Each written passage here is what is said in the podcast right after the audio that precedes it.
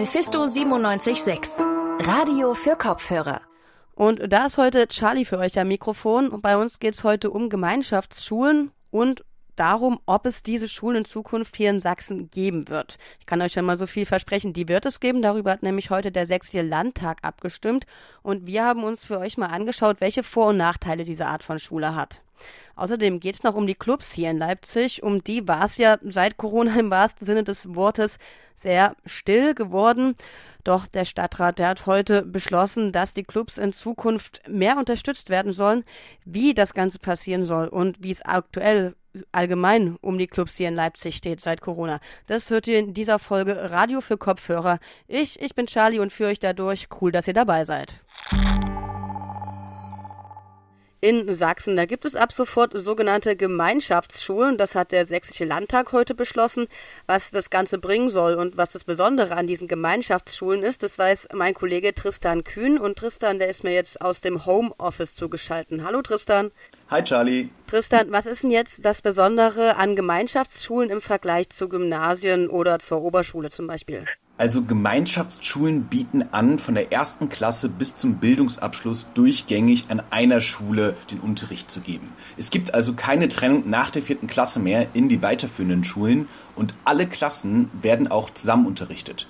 Wie das Konzept jetzt allerdings genau aussieht, habe ich Joanna äh, Kessica gefragt. Sie ist Vorsitzende des Landesschülerrats in Sachsen. Also wir haben immer noch Jahrgangsstufen, aber die Schüler können sich sozusagen gegenseitig aushelfen. Das heißt, wenn ich jetzt in einer Klasse drin sitze, bin ich jetzt mit gemischten Schülern verschiedener Jahrgangsstufen drin. Trotzdem ist mir möglich, jeden Abschluss zu machen. Das, was sich also ändert, ist, dass Schülerinnen und Schüler nicht mehr aufgetrennt in Klassenstufen und Schulformen unterrichtet werden, sondern dass die Klassenverbände durchmischt werden. Frontalunterricht wird auch nur manchmal genutzt und dann auch nur in dem Fall, um in ein neues Thema einzuführen. Die Schülerinnen und Schüler werden in Lerngruppen unterteilt und jede Schülerin kriegt von der jeweiligen Pädagogin einen persönlichen Arbeitsplan. Gleichzeitig werden feste Regeln für jede einzelne Lerngruppe festgelegt. Das Lernen findet also insgesamt nicht mehr frontal statt, sondern vor allem in der Gruppe und mit Hilfe von außenstehenden Lehrpersonen, die dann von außen in die Gruppe hineingehen. Mhm, aber braucht man da nicht eine deutlich persönlichere Betreuung? Also ich könnte mir zum Beispiel vorstellen, wenn fünfte und achte Klassen als Beispiel jetzt zusammensitzen, da kann man ja nicht dem oder der einen gleichzeitig eine binomische Formel beibringen und dem oder der anderen dann eine Bruchrechnung beibringen. Also das sind ja dann doch schon Unterschiede, die es da gibt. Eindeutig, da hast du völlig recht. Und die SchülerInnen kriegen die Aufgaben auch ihrer jeweiligen Klassenstufe entsprechend. Und deswegen ist natürlich mehr persönliche Betreuung auf alle Fälle notwendig. Ich habe mich mit Philipp Hartewig unterhalten. Er ist Rechtsreferendar in Dresden und stellvertretender Vorsitzender der FDP in Sachsen. Und er steht dem Konzept der Gemeinschaftsschule sehr kritisch gegenüber. Denn seiner Meinung nach gibt es deutlich andere wichtige Punkte dass es eben kleine Klassen gibt, dass die Klassenzimmer gut ausgestattet sind, dass es genügend Lehrpersonal gibt. Und äh, am Ende ist die Gemeinschaftsschulform nicht so wirklich entscheidend. Und ne, ein zusätzliches Problem dazu ist, ein allgemeiner Lehrermangel, wie wir ihn im Moment haben, tut natürlich dem Konzept der Gemeinschaftsschule insgesamt nicht gut. Mhm. Nun gibt es hier in Leipzig schon so eine Art Gemeinschaftsschule, die heißt Nachbarschaftsschule. Was, was genau, also wie läuft es da ab? Ja, das ist die Nachbarschaftsschule in Leipzig und über diese Schule habe ich mich mit Christopher Zenker unterhalten. Er ist Vorsitzender der SPD Leipzig und sitzt im Schulausschuss. Außerdem besuchen seine zwei Kinder die Nasch. Und er meint, dass das klassenübergreifende Konzept einige Vorteile haben kann glaube, was halt auch entsteht, dass die Kinder eine starke soziale Kompetenz ähm, entwickeln, weil die Drittklässler schon den Erstklässlern ein bisschen mithelfen. Im Punkt sozialen Umgang sieht auch Burkhard Naumann eine große Stärke der Gemeinschaftsschulen. Er ist Vertrauensperson des Bündnisses für die Gemeinschaftsschulen und für ihn hat auch das gemeinschaftliche Lernen einige entscheidende Vorteile. Die Leistungsschwächeren profitieren davon deutlich und nicht das Elternhaus entscheidet den Bildungsweg, sondern tatsächlich äh, die Schülerin oder der Schüler. Sowohl Burkhard Naumann vom Bündnis für die Gemeinschaftsschulen als auch Christopher Zenker, der Vorsitzende der SPD Leipzig, sagen, wenn man sich jetzt das Beispiel der Nachbarschaftsschule in Leipzig anschaut, dann hängen die Schülerinnen und Schüler nicht zurück in den Lernleistungen. Aber es ist auch möglich, nach der vierten Klasse an der Nasch auf eine andere weiterführende Schule zu wechseln. Mhm, Nasch, also die Abkürzung für Nachbarschaftsschule, das nochmal kurz zur Erklärung hinten angeschoben. Tristan, wie viele Gemeinschaftsschulen werden denn jetzt nach dem neuen Gesetz äh, geplant für Sachsen? Ja, also das werden jetzt insgesamt nicht so viele sein. Also Burkhard Naumann vom Bündnis für Gemeinschaftsschulen kritisiert eben, dass die Koalition von dem Volksantrag, der mit 50.000 Stimmen unterschrieben wurde, puncto Gemeinschaftsschulen stark abgewichen, abgewichen ist. Denn im Volksantrag wurde ein optionales Modell gefordert. Das heißt, Schulen können selbst entscheiden, wenn Lehrer, Schüler, Eltern vor Ort dazu bereit sind, Gemeinschaftsschule zu werden. Wenn nicht, müssen sie das auch nicht. Also es ist keine Gemeinschaftsschule von oben. Die Koalition hat jetzt allerdings einen Antrag gestellt, dass Gemeinschaftsschulen nur vierzügig gegründet werden. Mhm, vierzügig, das bedeutet also vier Parallelklassen pro Jahrgang. Warum nur vierzügig? Insgesamt wollte man gucken, dass die Gemeinschaftsschulen natürlich auf äh, auf großes Interesse treffen. Und deswegen hat man sich dafür entschieden, dass Gemeinschaftsschulen vor allem in dicht besiedelten Gebieten vom Vorteil sein könnten. Und dementsprechend sind eben diese Gemeinschaftsschulen nur in größeren Städten denkbar und nicht mehr auf dem Land, weil dort kommen dann einfach diese vierzügigen Klassen nicht mehr zustande. Für Johanna Käsika vom Landesschülerverband Sachsen steht fest, Schülerinnen und Schüler haben das Bedürfnis nach gemeinschaftlichen Lernen. Und deswegen ist eben für den Landesschülerverband dieses Gesetz unglaublich wichtig. Der Kompromiss gibt uns die Möglichkeit, dass überhaupt in Sachsen eine Gemeinschaftsschule möglich ist. Und deswegen befürworten wir den. Die Pilotprojekte in Leipzig und Chemnitz hinsichtlich der, äh, der Gemeinschaftsschulen waren schon vielversprechend. Gemeinschaftsschulen können soziale Unterschiede in den Bildungssystem abschwächen und fördern gleichzeitig die soziale Kompetenz. Aber natürlich brauchen sie auch deutlich individuellere Betreuung. Das Coronavirus hat unter anderem die Kulturszene ziemlich schwer getroffen. Doch wenn es um Corona und Kultur geht, dann liegt der Fokus meist vor allem auf Museen, Theatern und Ausstellungen. Was dabei oft hinten runterfällt, das ist die Clubkultur. Damit die zukünftig in der Stadtpolitik mehr eingebunden wird, dafür wurden heute einige Weichen im Stadtrat gestellt. Ob das allerdings reicht und wie es allgemein um die Clubs hier in Leipzig gerade steht, darüber habe ich mit Cordula Kunert gesprochen vom Live-Kombinat Leipzig und ich habe sie zuerst gefragt, wie denn die aktuelle Situation der Clubs hier in Leipzig ist. Hm, also die Situation ist alles andere als rosig. Das war sie auch schon vor Corona nicht. Ähm, ja, jetzt hat natürlich ähm, die derzeitige Situation die prekäre Lage nur noch mehr verschärft. Das heißt, äh, die Fixkosten sind sehr hoch bei Club-Locations, weil das eben große Räumlichkeiten sind. Das bedeutet, da gibt, ja, die finanziellen Aufwendungen sind enorm hoch und es kann kein Geld eingespielt werden. Das bedeutet, ähm, dass die Soforthilfen auch nicht weit reichen, leider. Und ähm, ja, man äh, hat jetzt versucht, so die ganze Zeit von ja, Rücklagen zu überbrücken und hat sich von einer Soforthilfe zur nächsten gehangelt. Wir haben ja auch das Soli-Ticket ins Leben gerufen. Das hilft uns auch ganz sehr.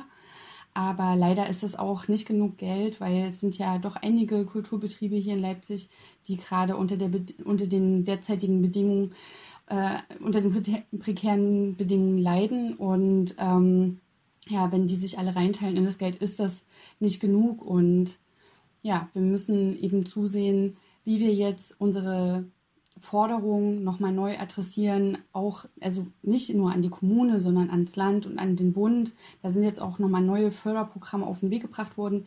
Die werden gerade gesichtet und geschaut, äh, was ist da dabei. Da sind auch Soforthilfen dabei die sind auch leider wieder mh, mm, nicht der Fixkostenhöhe von Club Locations entsprechend hoch, leider. Aber die helfen natürlich erstmal so ein bisschen weiter.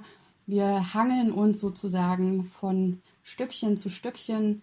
Es ist ein Ziehen und Zerren seit Monaten. Es ist natürlich auch sehr aufreibend und ähm, ja, langsam ist auch so ein Moment eingetreten, wo wir alle recht erschöpft sind. In allen Verbänden geht es gerade ähnlich. Äh, ja, ich glaube, ähm, alle brauchen gerade erstmal eine kleine Verschnaufpause.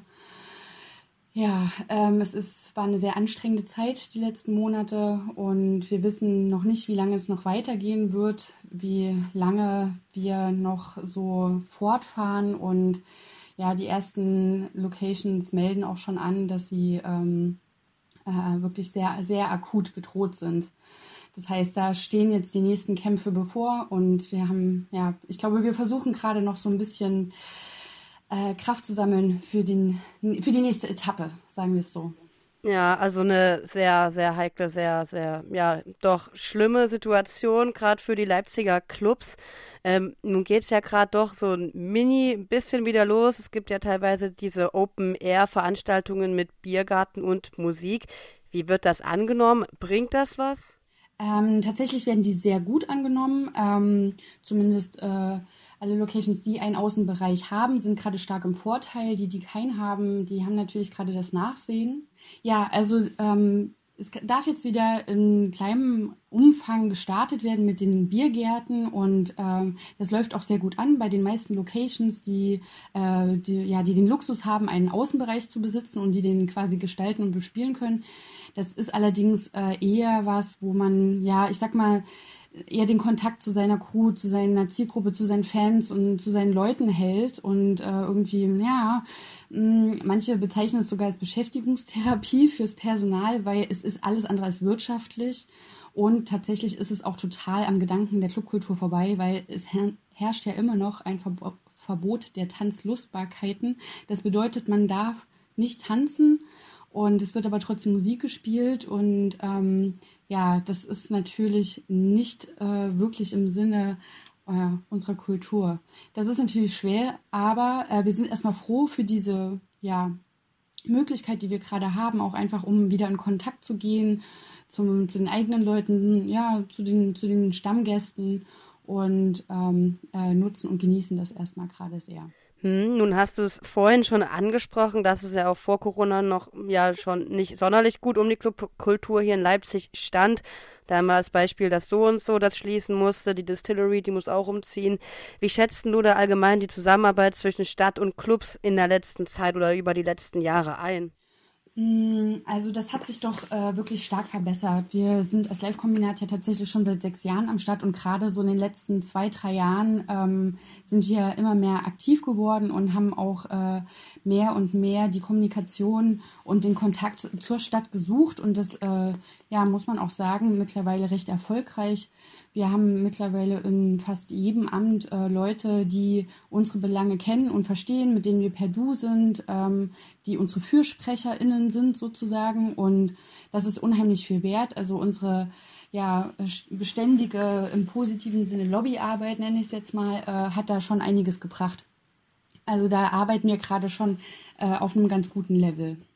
Okay, nun hat heute auch der Stadtrat einem Antrag der Grünen zugestimmt, nachdem auch Clubs mehr Unterstützung erfahren sollen. Bist du damit zufrieden? Ähm, ja, also natürlich, selbstverständlich. Wir, ähm, Jürgen Kasik hat diesen Antrag für uns eingereicht und wir sind super happy damit. Das ist total super. Äh, auch diese 200.000 Euro, die ähm, uns da quasi zur Verfügung gestellt werden. Ähm, wir haben unter uns gesagt, dass äh, tatsächlich, wenn wir das jetzt auf die Clubs aufteilen würden, das ist nicht besonders viel Geld. Das würde jetzt äh, keinem, wenn man das jetzt auf alle Kulturbetriebe in Leipzig aufteilen würde, wären das für alle nur Peanuts.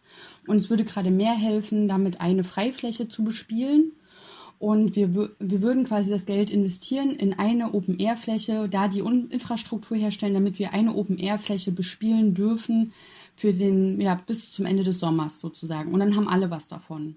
Mhm.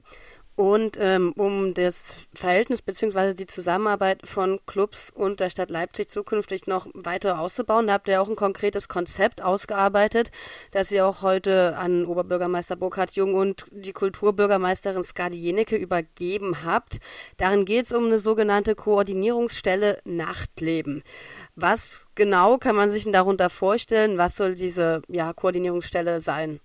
Äh, wir haben dieses Konzept erstellt zusammen mit anderen Institutionen und da waren auch das Amt für Wirtschaftsförderung und das Kulturamt dabei und auch die Polizeidirektion, aber auch andere Verbände wie Kreatives Leipzig, Leipzig plus Kultur, äh, Drug Scouts, Initiative Awareness e.V., ähm, huch, äh, jetzt muss ich gerade gucken, mh, hm, wer noch alles. Ich wette, ich habe gerade jemanden vergessen. Es waren viele, wir waren neun und äh, wir haben uns in regelmäßigen Sitzungen zusammengesetzt und haben uns überlegt, äh, wie könnte man in Leipzig das Nachtleben stärken. Und wir haben uns überlegt, es wäre sinnvoll, das so zu gestalten, dass äh, quasi dass nicht an den AkteurInnen der Nachtkultur vorbei agiert wird, sondern dass man die alle mitnimmt. Das heißt, es wird, äh, wenn unser Konzept so angenommen wird, was heute recht positiv äh, erstmal so also womit man jetzt erstmal annehmen, äh, wovon man jetzt erstmal ausgehen kann.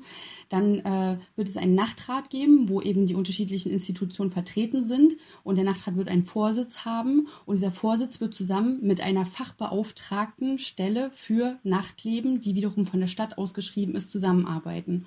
Und die werden dann sozusagen die Anliegen des Nachtlebens äh, ja, vermitteln. Also das heißt, äh, Nachtleben ist ja sehr komplex und ähm, ja, die, die Thematiken des Nachtlebens, das ist eben meine Zuständigkeit beim Ordnungsamt, beim Kulturamt und beim Amt für Wirtschaftsförderung. Wenn man jetzt diese eine zentrale Anlaufstelle hat, dann können da erstmal alle Anliegen gesammelt werden und die können dann quasi über kurze Kommunikationswege direkt adressiert werden an die Zuständigen. Und ähm, es geht auch darum, die Interessen zu vermitteln. Also zum einen die Interessen der Stadt was will die Stadt eigentlich mit dem Nachtleben und was hat die für Vorstellungen und dann auch die, ja, die Interessen der Szene. Also was, was stellt sich eigentlich die Szene unter einem mm, einvernehmlichen und angenehmen Nachtleben vor? Und das kann dann quasi über diese Koordinierungsstelle äh, vermittelt werden. Das sagt Cordula Kunert vom Live-Kombinat Leipzig über die aktuelle Situation der Clubkultur hier in Leipzig um die Verbreitung des Coronavirus weiter einzudämmen. Da gibt es jetzt seit fast einem Monat die sogenannte Corona-App. Wenn eine Person vom Gesundheitsamt positiv auf Corona getestet wurde, dann bekommt sie einen QR-Code vom Gesundheitsamt und diesen scannt sie dann in die App ein. Somit können dann alle Menschen informiert werden, die länger als eine halbe Stunde in der Nähe der Person waren und natürlich auch diese App haben, ob das Ganze funktioniert und tatsächlich zur Eindämmung des Coronavirus beiträgt. Darüber habe ich mit Dr. Alfred Winter gesprochen. Er ist Professor für medizinische Informatik an der Universität Leipzig. Ähm, die Corona-App, die gibt es ja jetzt seit etwa einem Monat. Kann man jetzt schon sagen, inwiefern die App bisher geholfen hat, das Coronavirus einzudämmen? Ich glaube, dazu kann man so noch keine Aussage machen. Man kann äh, natürlich sich die Zahlen anschauen, inwiefern es genutzt, äh, genutzt wird von den äh, Bürgerinnen und Bürgern. Wir haben ähm, mittlerweile eine Anzahl von äh, über 10 Millionen äh, Downloads zu verzeichnen. Und es gibt auch schon einige Meldungen äh, von erfolgten Corona-Infektionen. Das sind natürlich sind noch sehr geringe Zahlen, gerade was die Meldungen von Corona-Infektionen angeht. Aber ähm, auch in den Fällen hat es sicherlich auch dann schon einen Nutzen gebracht. Hm, ich habe auch gerade vom Interview nochmal nachgesehen. Laut dem RKI haben aktuell 15,7 Millionen Menschen wohl die App runtergeladen. Ja. Wenn man mal guckt, Deutschland hat rund 80 Millionen Einwohner da ist es nicht mal ein Viertel, das diese App nutzt. Inwiefern hilft denn diese App, das Coronavirus einzudämmen, wenn nur ein geringer Anteil an Menschen diese App nutzt? Ja, nun, in jedem Einzelfall, wo eine Warnmeldung über das System erfolgt, wird in dem Fall, wenn ja in dem Fall tatsächlich die potenziell Infizierten gewarnt, können sich dann auch testen lassen. Und äh, diese Warn-App äh, erleichtert es dann schließlich an, in diesem Einzelfall schon die äh, Infektionskette auch zu unterbrechen. Wünschenswert wäre es natürlich, wenn wir eine erheblich höhere Nutzungsrate hätten in der Bevölkerung. Äh, und ich persönlich würde mir dann auch davon versprechen, dass die doch aus meiner Sicht sehr ähm, einschränkenden äh, Regelungen in Bezug auf die Meldung von persönlichen Daten, zum Beispiel im Restaurant, aber auch beim Besuch eines Gottesdienstes in der Kirche dann wegfallen könnten. Mhm. Gibt es da so eine Zahl oder einen Prozentsatz, wo Sie sagen würden, so viele Nutzerinnen wären vielleicht optimal? Nun ja, da gibt es äh, wenig Fakten dazu. Es gab äh, Anfang, zum, zum Anfang der äh, Pandemie hierzu auch eine Studie aus Großbritannien, wo man abgeschätzt hat, dass äh, gut 60, 70 Prozent der Bevölkerung eine solche App nutzen müssten.